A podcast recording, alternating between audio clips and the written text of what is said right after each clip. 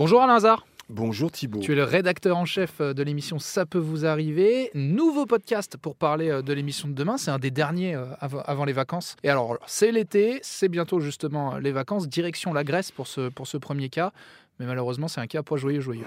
Keren et ses parents réservent un séjour tout compris effectivement en Grèce. Ils passent par des réseaux sociaux, ils tombent sur une agence de voyage. Elle verse 2000 euros. Hélas, 13 jours avant le départ, leur interlocuteur, donc l'agence de voyage, lui dit tout simplement que tout est annulé, invoquant un problème de transport de nourriture, pourquoi pas? L'agence promet un remboursement, ça fait des mois que ça dure, elle n'a toujours pas son remboursement. Alors c'est une agence, tu disais, rencontrée sur les réseaux sociaux. Euh, est-ce qu'on peut pas avertir un petit peu les auditeurs en disant attention, les réseaux sociaux, c'est bien, mais essayez quand même, parce que là, à première vue, certes, ça évoque un, problème de nourriture, mais est-ce que le, ce serait pas plus grave que ça en réalité mon, conseil, les réseaux sociaux, c'est bien au niveau des agences de voyage connues, réputées. Là, en l'occurrence, on est face à une agence de voyage que je ne connaissais pas. On a envie de vous dire euh, et de te dire, Thibault, attention, quand vous allez sur les réseaux sociaux, c'est peut-être moins cher il y a peut-être des prix, mais surtout à un moment donné, il y a un équilibre. C'est peut-être moins cher, mais est-ce que ça vaut le coup?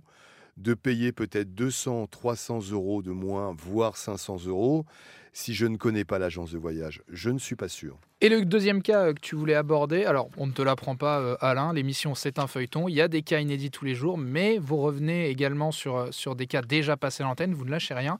Et là, le cas dont tu vas nous parler, c'est un de ceux-là. Oui, on revient sur le cas de Marie-Christine qui est propriétaire de deux gîtes dans la région de Périgueux.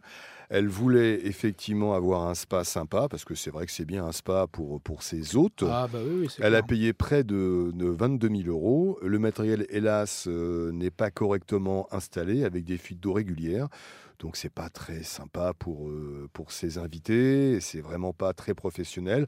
Donc on va rappeler, puisqu'il s'est passé pas grand-chose, on n'avait pas réussi à joindre l'entreprise, on revient sur ce cas pour essayer d'avoir la société et lui dire qu'il faut revenir euh, pour faire les travaux nécessaires afin que le spa ne fuit plus. Oui voilà, parce que j'imagine que si, si elle vous appelle, c'est que l'artisan en plus ne répond pas, n'a pas enfin comme avec vous, n'a pas, n'a pas forcément envie de revenir euh, réparer ses travaux. Oui, on, a, on lui a laissé des messages, comme on n'avait pas réussi à l'avoir, on va le rappeler. Eh bien, Bon courage Alain Hazard. Rendez-vous 9h30 demain sur RTL. À demain Thibault.